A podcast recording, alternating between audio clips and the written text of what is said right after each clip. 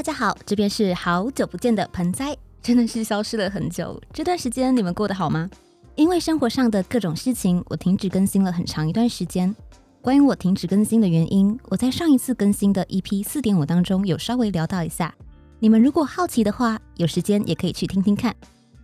这段日子里，台湾从世界上最安全的国家之一，经历了今年上半年疫情爆发的巅峰。虽然是很天真的愿望，但真心希望一切都有在变好，也希望所有人都能够平平安安、快快乐乐。这一次的主题是那些能带给生活一点动力的作品，就如 EP 四点五中所提到，我往后介绍的作品将不局限于电影，也可能会有影集、迷你剧集、动画等等的。总之，性质呢还是不脱离我个人私心的作品。关于我会喜欢的作品类型和会选择在节目中推荐的原因，有兴趣的人也可以听听看 EP 零关于电影与我之间的故事。那么，作为回归的第一回，今天我要推荐的作品是在去年二零二零年的十月份上映于 Netflix 上的迷你剧《后羿弃兵》The Queen's Gambit。Tell the readers of life how it feels to be a girl among all those men. I don't mind it. Chess isn't always competitive. Chess can also be beautiful.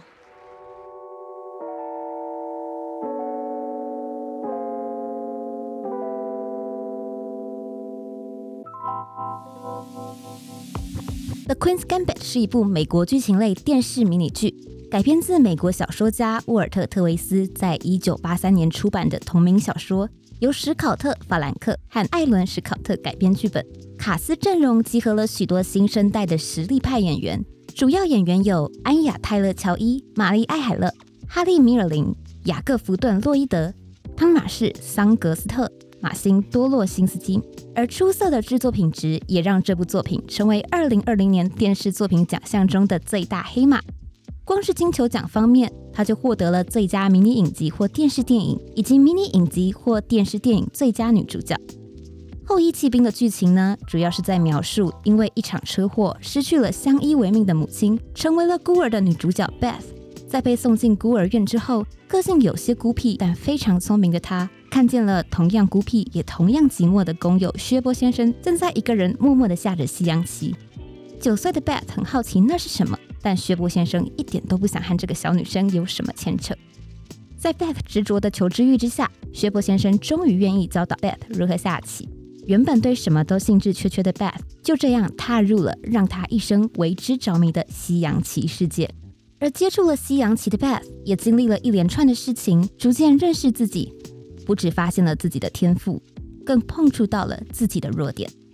在一次又一次的棋局当中。他必须面对的不只是获得胜利的考验，更是与内在的自我对抗并成长的磨练。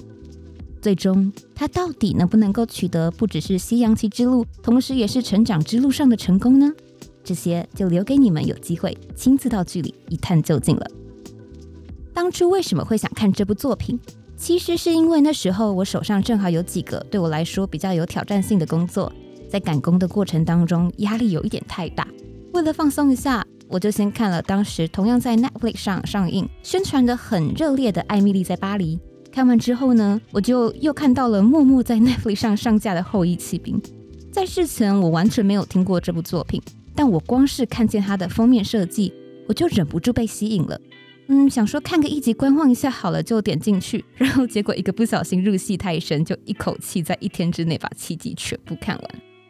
我原本以为像当时压力那么大，看个像《艾米丽在巴黎》这样轻松愉快的作品，舒个压就能振作了，却万万没有想到，最后让我在看完后收获了满满的满足感与动力的，竟然是这部完全不在我计划之内的《后羿骑兵》。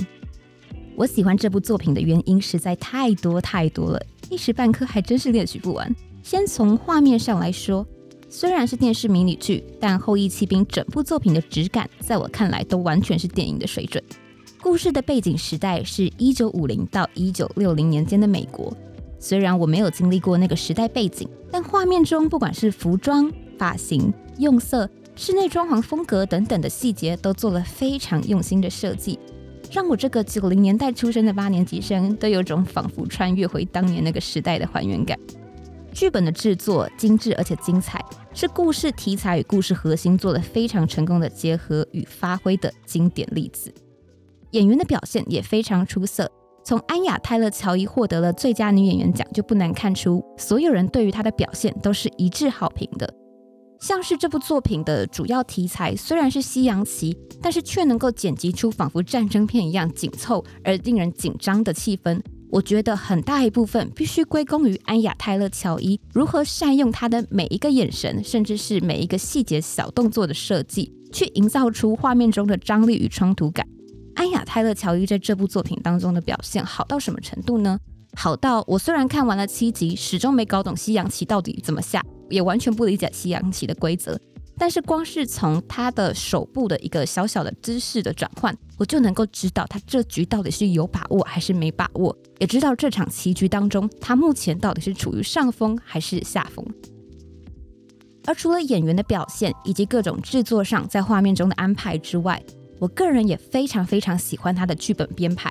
首先不得不提一下，在剧本当中呢，我觉得他使用了一种非常温柔的批判与呈现方式，去表现出了西洋棋男女关系不平等的现况。但为什么我会说它是温柔的批判与呈现呢？我认为这部作品我非常喜欢的一点，是因为它并没有针对这样的环境去进行强烈的控诉，而是利用媒体与报章杂志在报道 Beth 的事迹时，三不五时会运用到女性棋手。年轻女性等去描述 Bat 的成功，仿佛她的特色与她的卖点，并不是她在棋局当中的表现，而是她身为女性这个标签。而例如她在学生时代去参加了姐妹会的活动的时候，身边同年龄的年轻女性呢，在询问她比赛当中的事情的时候，问的也都不是印象最深刻的比赛是哪一场呢，而是你在那么多年轻的男性骑士当中，有没有特别喜欢的？安雅·泰勒·乔伊在剧中饰演的 Beth，可以看得出来是一个非常孤僻的人。而我觉得剧本在人物描写上非常出色的一点是，灵活的运用了其他角色与这位主角之间的互动，去呈现出了每个角色之间不同的关系，以及带出了角色在针对不同的人事物时会产生的反应，使所有的角色都更加的立体。我喜欢不完美的角色，或者应该说，因为有着不同的状态而显得迷人的角色。他们就像是我的朋友，我看着他们从也许是高中阶段还在探索自我，还在迷惘，还在因为没有经历过世事而过度自信或自卑，然后随着故事的发展，在一次一次的事件中成长学习，最后成为一个崭新却依然保有珍贵本质的模样。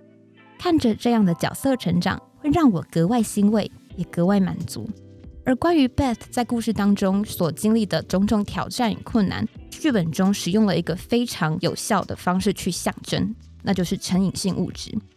故事中的 Beth 在成长的过程中，一直都是离不开像是药物、酒精、亲密关系等成瘾性物质。这点从宣传文案和作品海报的画面当中就可以看得出来。海报上的 Beth 坐在西洋棋盘前，而棋盘上不只有西洋棋，还有一瓶又一瓶的酒精和药丸。然而，成瘾性物质不一定是我们肉眼看得见的，同时还有可能是前面提到的亲密关系。而在我看来，剧中的 bet 上瘾的最严重的，还有另外一个肉眼看不见的，那就是胜利的感觉。对我而言，追剧、看电影、看小说等等的故事本身也是一种成瘾性物质。而成瘾性物质究竟为什么会让人上瘾？是因为他们能够在摄取的当下，为我们带来快速而且无痛的快乐与刺激。但现实的困难是不会因为摄取大量的快乐而就此消失的。如果我们不能够去正视使我们痛苦的根本原因，在痛苦的时候就钻进这些成瘾性物质为我们创造出来的美梦里，那么我们的痛苦还是会在我们回到现实里时继续影响着我们。不过说到这里，我想格外郑重地表达一下我的立场：我完全不认为逃避痛苦是一件错误的事情。有一部我也很喜欢的日剧叫做《月薪娇妻》。它有另外一个大家可能也很有印象的名字，逃避虽然可耻，但有用。我很喜欢这个名字，因为我很认同这句话。逃避虽然可耻的这个虽然可耻，我觉得不是逃避这个行为本身可耻，但为什么会有可耻这个词的出现？在我看来，可能是因为你对于自己有着该把事情处理好的自我期许，而你今天因为逃避而没有做到这件事，所以对自己感到失望，对自己感到自责。之所以会有可耻的感觉，原因其实是出在你在苛责自己。所以我希望你们理解，没有人有权利去指责或耻笑你怎么去处理自己的情绪和感受，因为不管选择怎么处理这些问题，最终会必须承担成本、压力和结果的都是你自己。这边也不是想鼓励大家无条件的去逃避不开心的情绪，理清你最在乎的是什么，衡量你现在的能力范围能够处理的是什么，找到让压力与动力平衡的方法，然后慢慢来，用自己的步调去面对。不管是暂停还是继续前进，只要你舒服而且心里过得去，那就是最好的生活方式。说了这么多，也不是想说教，也不是要大家照单全收，只是想要给大家一个观点，和让正在感到痛苦、寂寞、焦虑、不知所措的人知道，我理解你的感受，我也不会去批判你。我百分之百尊重所有情绪和纠结的存在，并对情绪和压力会为人造成的影响心怀敬畏。我不知道对你们来说有没有用。但在我自己焦虑的时候，光是知道有个人不会批判我，我就会觉得真的安慰很多。所以希望听到这里的人能知道，我懂，我也一样，我在这里，我也还在努力。如果你愿意的话，那我们就一起加油吧。《后羿骑兵》这部作品给我的感觉就像是我刚才说的那一段话。我看见因为各种因素而使用成瘾性物质来逃离痛苦的 Beth，他最终是怎么样振作起来？然后成功的成为自己理想中的那一名西洋棋棋手，我觉得这个过程实在是太励志，也太让人欣慰了。所以呢，这部作品我想要推荐给所有正在开始认知到自己的弱点，需要一点勇气和压力就去战斗的人，想要推荐给想改变现状，但觉得好像一直被现实的环境给束缚住而感到无力的人，推荐给在原本擅长且热爱的事情里遭遇了挫折、遇到了瓶颈，需要安抚这份焦虑感的人。推荐给所有觉得现在的自己很糟，想要一点安慰和动力，然后振作起来的你和我。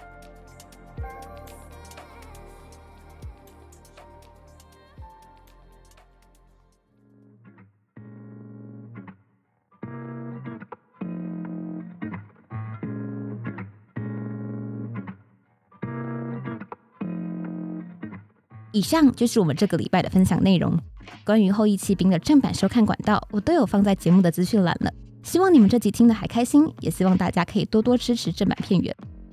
跟你们小小的分享和预告一下，今天录音的时候呢，我邀请了我的好朋友，也就是帮我绘制了非常可爱的盆栽臭嗨嗨节目海报的木木来到现场，因为我们等一下要一起来录一集有趣的单元，